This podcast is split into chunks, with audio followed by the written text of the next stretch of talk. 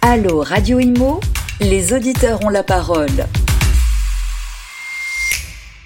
Bonjour à tous et merci d'être avec nous sur euh, Radio Imo pour ce tout nouveau numéro de Allo Radio Imo. Euh, vous le savez, cette émission euh, vous appartient. Vous allez avoir la possibilité de poser toutes vos questions en rapport avec vos préoccupations immobilières. Nous avons aujourd'hui deux experts qui vont répondre à vos questions. Nous avons le plaisir de recevoir Mathieu Hachemkani. Bonjour Mathieu. Bonjour Kenza. Merci d'être avec nous. Vous êtes gestionnaire en patrimoine pour faire Fairless Conseil et vous serez accompagné aujourd'hui par un autre spécialiste en immobilier, Audran Descamps. Bonjour Audran. Bonjour. Vous allez bien? Très bien, vous Merci d'être avec nous. Vous êtes conseiller en investissement euh, immobilier. Vous allez répondre euh, aux différentes questions qui nous sont euh, parvenues via la page Facebook de Allo Radio Imo. on va parler évidemment avec vous, Mathieu, de gestion de patrimoine, de nombreuses préoccupations, en tout cas, et de nombreuses questions par rapport à nos auditeurs. Et avec vous, Audran, on va parler d'investissement immobilier. alors, on commence avec vous, Mathieu. Peut-être nous dire quelques mots sur Fairless Conseil. Qu'est-ce que c'est?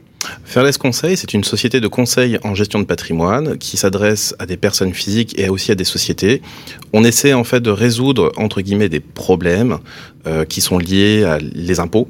Ça, c'est, ça arrive de manière assez récurrente, mais aussi, bah, euh, j'ai un peu d'argent, comment je peux faire pour gagner plus de 5% par an, ça serait pas mal, histoire de pouvoir me offrir un petit resto euh, à ma chérie, et d'autres investissements tels quels. Donc l'idée, c'est de payer euh, le moins d'impôts grâce à vos compétences Pas forcément, mais en tout cas, de payer un impôt qui semble juste. Très bien.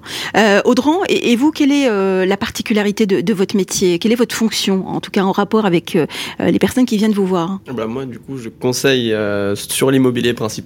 Oui. Et bah, c'est sur tous les dispositifs qui peuvent s'offrir aux personnes qui souhaitent investir dans la pierre et en même temps réduire leurs impôts. Mmh au passage. Et on va évidemment parler de défiscalisation, euh, défiscali, défiscalisation. On va y arriver. Quel mot barbare. Effectivement, le mot à ne pas prononcer en radio. Alors justement, Mathieu, on va commencer avec vous. Alors on a une première question d'un auditeur. J'ai des amis qui gagnent confortablement leur vie et me disent ne pas payer d'impôts ou presque pas. Comment font-ils? Bah, ils ont peut-être beaucoup d'enfants déjà.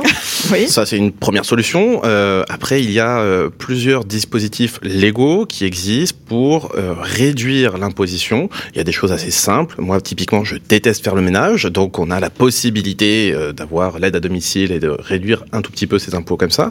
Mais il y a aussi des investissements, pas toujours dans l'immobilier, aussi financiers, qui permettent de réduire mmh. partiellement, voire même totalement les impôts. Comme associatif, par exemple, il paraît que... Il y a les dons associatifs, les dons en associatifs, on peut. Très simple, qui font euh, plaisir aussi. C'est ce qu'on appelle des réductions plaisir. Il y a aussi la possibilité, par exemple, de réduire ses impôts en investissant dans le cinéma. Ah oui? Eh oui. Il y a beaucoup de films qui se sortent grâce à ça d'ailleurs, et aussi dans des entreprises. C'est un peu la tendance en ce moment. Hmm. Euh, il y a des applications telles que Appen, application de rencontre, euh, qui a été développée grâce à ça. Ah oui, très bien. Ah, vous nous apprenez des choses aujourd'hui, hein. incroyable. Donc c'est grâce en fait euh, euh, à nos à nos impôts euh, que on peut rencontrer l'amour aujourd'hui, en, quelque sorte. Oh bah ça dépend. Plus vous payez d'impôts et plus votre amour est grand, peut-être oui. oui. Ça, effectivement. Très bien. Alors justement, Audran, quels sont les différents dispositifs de défiscalisation à travers l'immobilier? Alors à travers l'immobilier, il y a le déficit foncier, déficit foncier, pardon.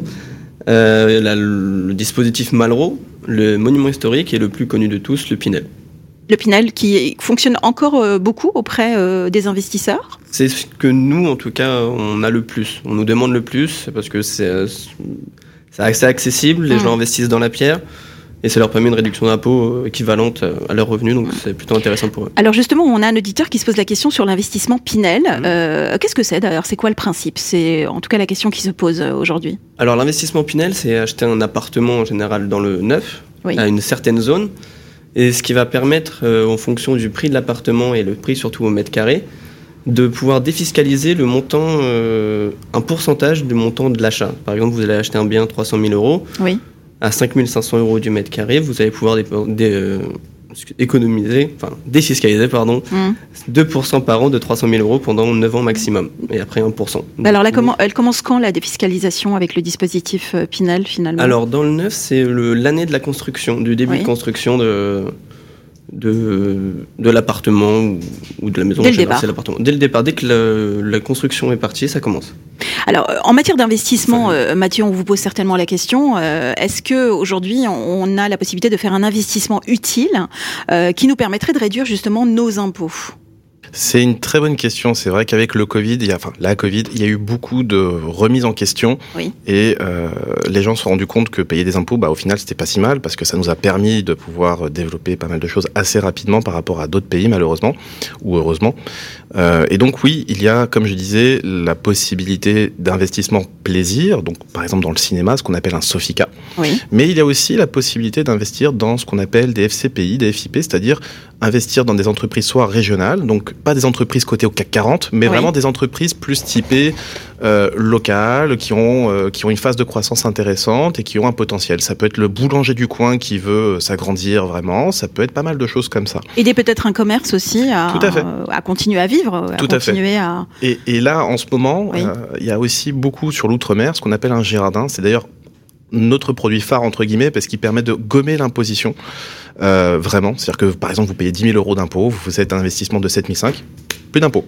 Génial. Et là, en fait, ce qui est Ça, bien, faut le savoir. exact. Mmh. Ce qui est sympa aussi, c'est que vous allez aider les entreprises en outre-mer qui ont plus de difficultés de se développer par rapport à la France, Mmh. vu les coûts.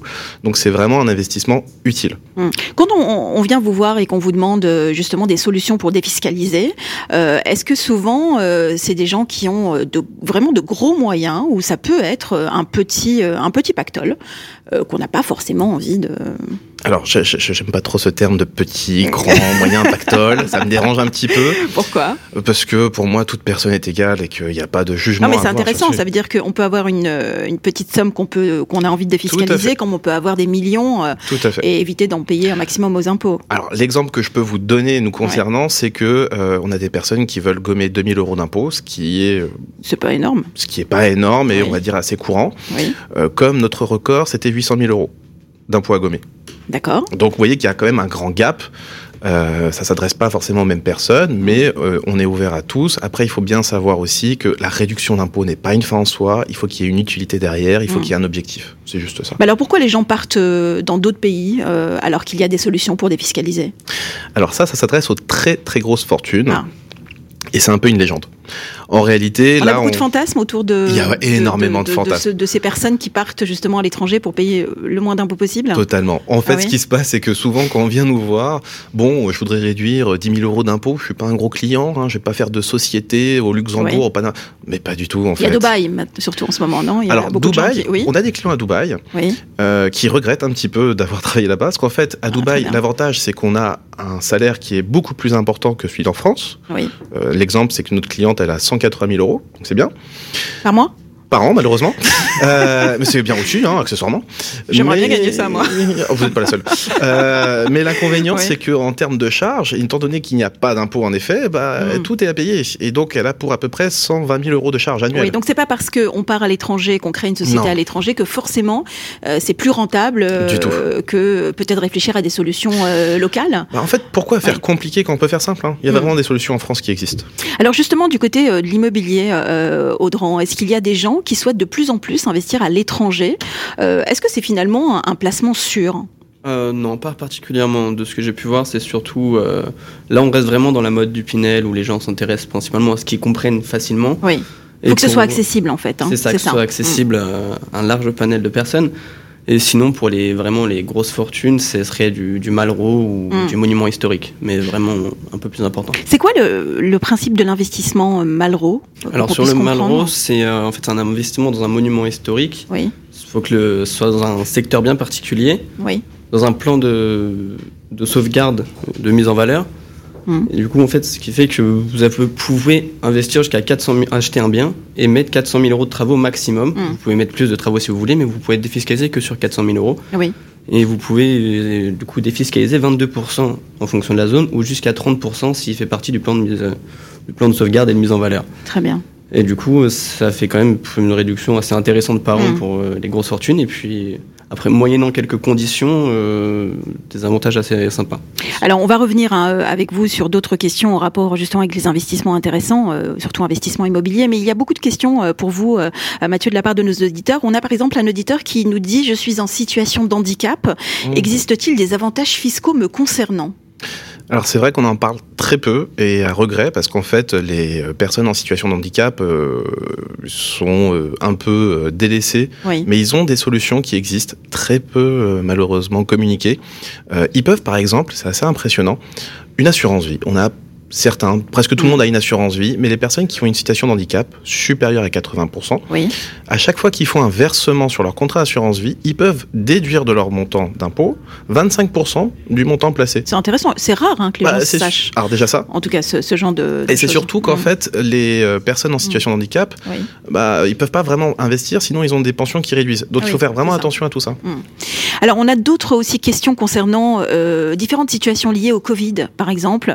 Euh, une auditrice vous pose cette question. Je suis avec mon compagnon depuis le Covid. On nous dit que le Pax peut nous faire payer moins d'impôts. Est-ce que c'est vrai? Alors marié, je sais que oui. Mais alors, est-ce que paxé bah En fait, déjà, euh, le Pax, euh, bah, félicitations. C'est peut-être parce que d'abord, ils sont amoureux, accessoirement. Bah, évidemment. Hein, avant de parler d'impôts. Effectivement, hein. c'est peut-être mieux. après, bah, en fait, le Pax, comme le mariage, ça ne fait pas forcément réduire les impôts ça va dépendre de la situation. C'est-à-dire que si vous choisissez euh, de vous paxer euh, avec Audran, par exemple, qui... Euh, je lui poserai la question tout à l'heure. Il est sur le marché. ou de vous marier, bah, en fait, les impôts vont être stables. Vous allez payer autant d'impôts que si vous étiez seul. Donc, s'il y a une différence de revenus, oui. Mm. S'il y a une, un revenu équitable, en fait, non, ça va strictement rien changer. Très bien. Bon, bah, vaut mieux rester célibataire, quoi. oui, vu comme ça, mais encore une fois, le Pax, le mariage, hein, c'est l'amour avant tout. Alors, justement, Audran, euh, quel est le plafond de défiscalisation? Euh, Pour le déficit foncier Oui. Alors, c'est 10 700 euros par an, renouvelable euh, tous les ans. C'est-à-dire que s'il dépasse, on peut l'imputer l'année d'après. D'accord. Est-ce que euh, quand on investit euh, dans l'immobilier, est-ce qu'on peut investir à plusieurs? Par exemple, on est ah une, seule et même famille, on est deux frères et sœurs, par exemple, est-ce qu'on peut investir dans un, appartement? C'est même plus intéressant. Oui, enfin, tout dépend du revenu que cela va générer. Mais oui, c'est conseillé. On peut créer une SCI, quand on est plusieurs, minimum deux d'ailleurs.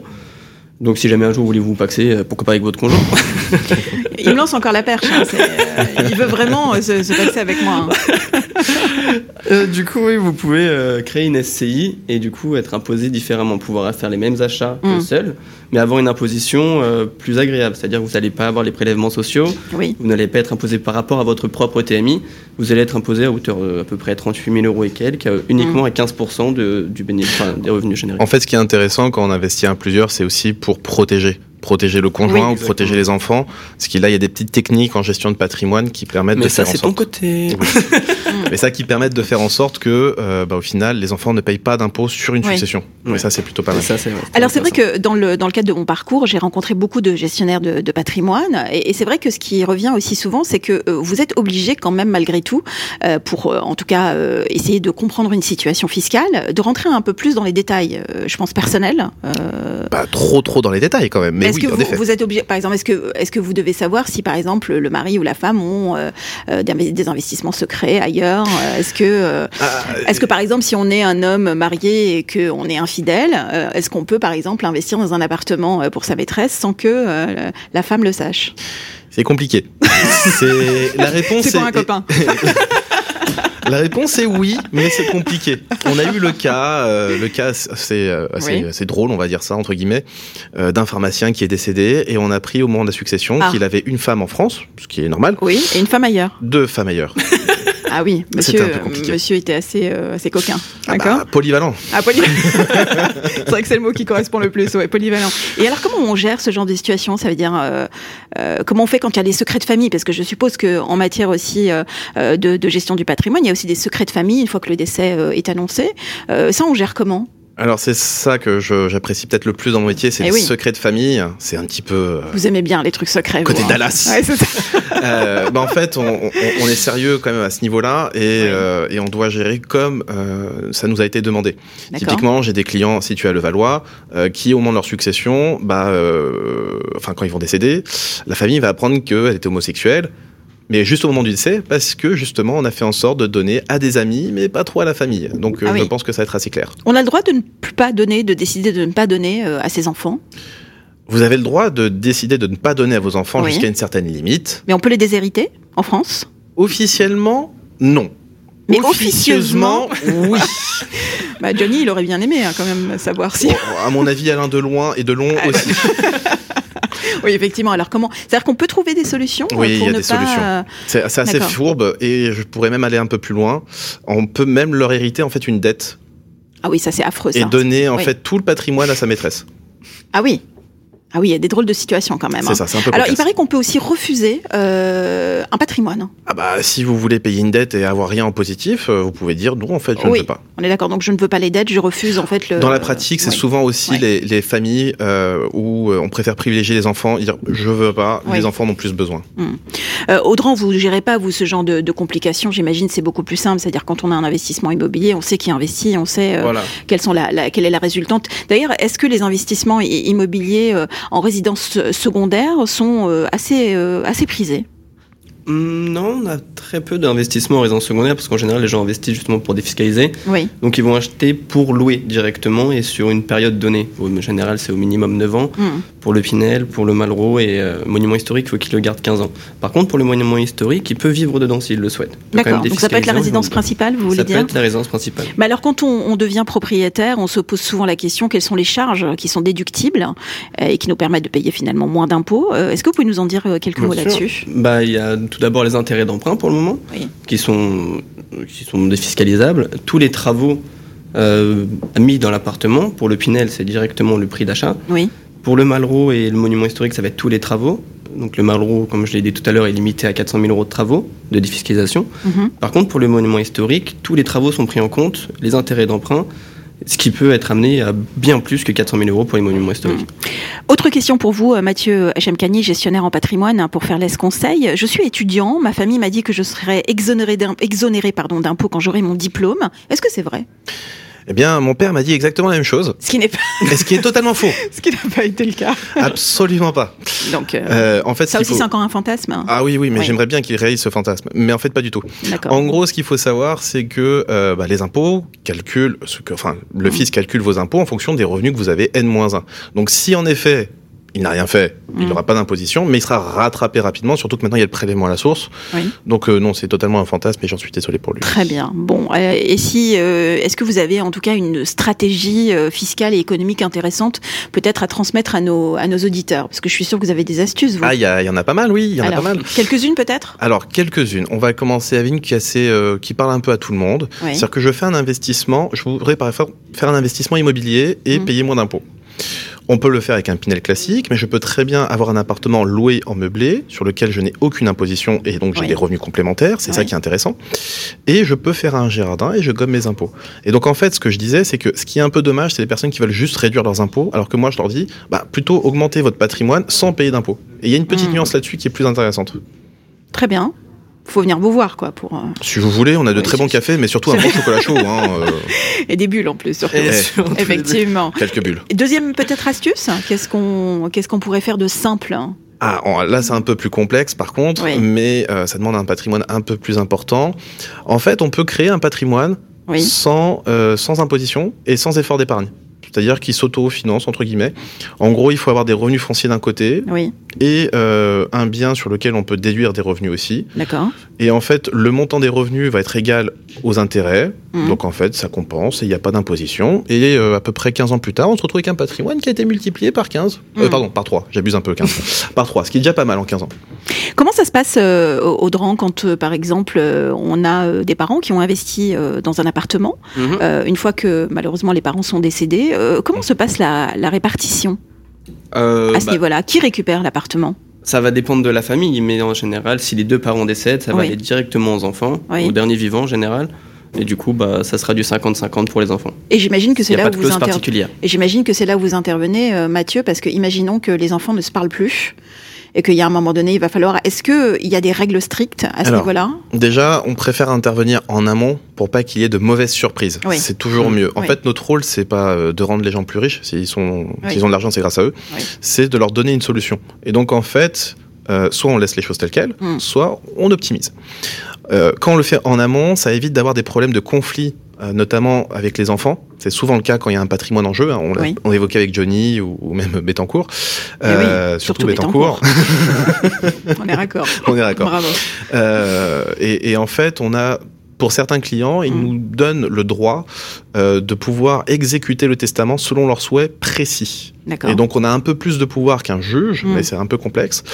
Et euh, là, on peut répartir et personne n'a son mot à dire. Alors on a une autre question qui concerne le divorce. Ça, c'est vraiment, euh, on se pose ah quand même pas parfait, mal. Là. Marié, célibataire, divorce. Vous avez vu ou pas? Étudiant, on a fait ça, paxé, étudiant, paxé, mariage et divorce. et ben, justement, un auditeur nous pose la question suivante. Je veux, je vais peut-être divorcer, donc euh, peut-être qu'il changera d'avis. Comment ça se passe au niveau de la déclaration d'impôt? C'est une bonne question. Euh, c'est une bonne question. Euh, Johnny, à mon avis, a forcément la réponse. Enfin, avait forcément la réponse. Hein, euh, en fait, l'année du divorce, ça va mm. rien changer. Mais l'année suivante, chacun devra faire sa propre déclaration, que ce soit pour le mariage ou pour le Pax. Voilà, c'est tout. C'est aussi simple que ça entre guillemets. Euh, faut faire juste attention euh, à bien avoir son compte commun, etc., mm. etc. Et si on a euh, un bien euh, commun et qu'on n'a signé aucun contrat de mariage, euh, l'appartement on l'a acheté à deux, comment ça se passe? C'est 50 ça devient un petit ah, bah oui, évidemment. Ça, c'est souvent les problématiques qu'on a d'ailleurs hein, quand si on Si c'est à 50-50. Dès qu'on parle d'argent, c'est compliqué. C'est ça. ça dépend s'ils s'entendent bien ou pas. S'ils s'entendent eh pas bien, en fait, bah, ils vont être obligés, l'un va être obligé de racheter la part de l'autre. Le problème, c'est à quel prix. Et on a eu le cas où ça a duré 4 mois parce qu'on était à 50 000 euros près et mmh. donc ils se sont mis d'accord sur un prix. Et il faut aussi avoir la faculté. Donc en fait, on peut aussi tomber sur un cas où les gens n'ont pas la faculté de racheter ni l'un ni l'autre. Donc en fait, ils sont condamnés à... vendre le bien, finalement. Soit à vendre le bien, soit le conserver, mais c'est un petit peu compliqué. D'accord. Euh, rassurez-nous, il y a plus d'investissement que de vente euh, pour cause de divorce, euh, Audran euh, On a peu d'investissement pour cause de divorce. Quoique 2020 a été une bonne année, paraît-il. C'est vrai qu'on est pas mal. mais c'est vrai, alors ça, c'est une question intéressante parce que c'est vrai qu'on a tous vécu des situations personnelles très compliquées. Il y a eu beaucoup de couples qui se sont séparés durant le Covid. Est-ce que vous avez eu affaire justement à gérer ce genre de situation euh, vous, euh, Audran? Ah non, pas proprement parler. C'est-à-dire que je n'avais pas de, clients qui souhaitaient investir à deux et qui finalement m'ont dit bon, finalement c'est séparé, donc c'est plus la peine. D'accord. Non, ça a été. oui, non, il faut dire qu'en fait nous on choisit plutôt des couples amoureux, c'est mieux. Ouais, on se renseigne un peu. Quoi. vous voulez des gens positifs. C'est ça. Oui, oui, qui viennent pas vous euh, vous poser plein de questions une fois qu'ils ont décidé de divorcer au bout de six mois, quoi. Ouais, c'est un peu compliqué. C'est ça.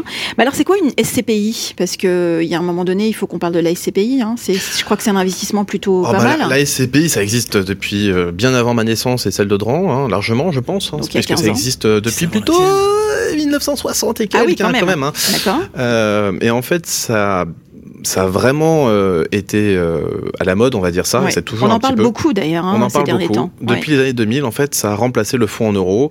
On a investi dans de l'immobilier à partir de 1000 euros, donc ça a porté de hmm. tous.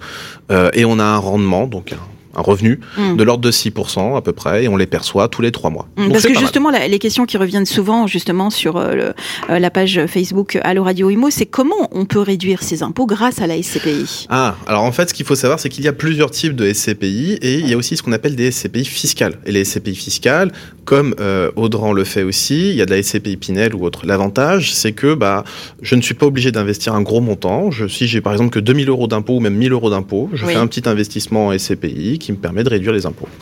Est-ce qu'il y a de nouvelles euh, problématiques ou de nouveaux questionnements auxquels vous êtes confrontés quotidiennement dans votre secteur d'activité, que ce soit vous, Mathieu ou, ou Audran, depuis le Covid? Alors, depuis le Covid, ce qu'on a pu remarquer, c'est que les gens se sont curieusement intéressés à l'investissement financier. Oui. Ah beaucoup, beaucoup l'investissement financier, ce qui peut être compréhensible quand on a perdu, une action a perdu, je prends une IBA, il a perdu à peu près 60%, et là, bah, récupéré pas mal. Il y a un gain sympa, hein, et les gens aiment bien gagner de l'argent, il paraît. euh, donc, il y a eu beaucoup de questionnements sur l'investissement financier et aussi la crypto-monnaie. Ah oui, alors ça c'est un sujet dont on fera une émission spéciale, hein, la crypto-monnaie, parce que ça c'est vraiment quelque chose qui revient régulièrement d'ailleurs. Il y a plein de questions là-dessus. C'est assez, euh, encore c'est assez mystérieux quand même la, crypto-monnaie. Hein. On a l'impression que c'est quelque chose qui n'est pas encore totalement maîtrisé par les Français. Alors ça va l'être prochainement, alors pas maîtrisé, mais en tout cas plus déployé, puisque l'AMF qui est pas très loin euh, de Radio Imo est en train de mettre en place des produits qui seraient validés par l'AMF. D'accord. Donc la crypto-monnaie, c'est l'avenir, j'ai l'impression. Pas forcément. Disons qu'il faut être euh, un peu vigilant et faire attention à tout ça. D'accord. On parlera de la crypto-monnaie dans la prochaine émission Avec plaisir. Ça vous dit? Eh bien, merci beaucoup à vous deux d'avoir été euh, nos invités. Euh, Audran Descamps, conseiller en investissement immobilier pour Fairless Conseil, et Mathieu Hachemkani, évidemment, qu'on a l'habitude de voir ici dans nos locaux, gestionnaire en, en patrimoine pour Fairless Conseil. Et évidemment, on va peut-être donner le site internet de Fairless Si vous voulez, hein, bah c'est fairless-conseil.com. Tout simplement. Tout simplement. Donc, si on a des conseils sur euh, le patrimoine ou l'immobilier, on vient vous voir. Vous êtes les meilleurs. Hein. Oui, tout à fait. Il paraît. Hein. il paraît. Bon, eh bien, merci messieurs d'avoir été avec nous. En tout cas, d'avoir répondu aux questions de nos éditeurs. Euh, quant à nous, eh bien, on se retrouve euh, très prochainement pour un autre numéro de Allo Radio Imo. À très vite sur Radio Imo. Allo Radio Imo Posez vos questions à nos experts sur les réseaux sociaux, à réécouter et à télécharger sur le site radio.imo et sur toutes vos plateformes d'écoute habituelles.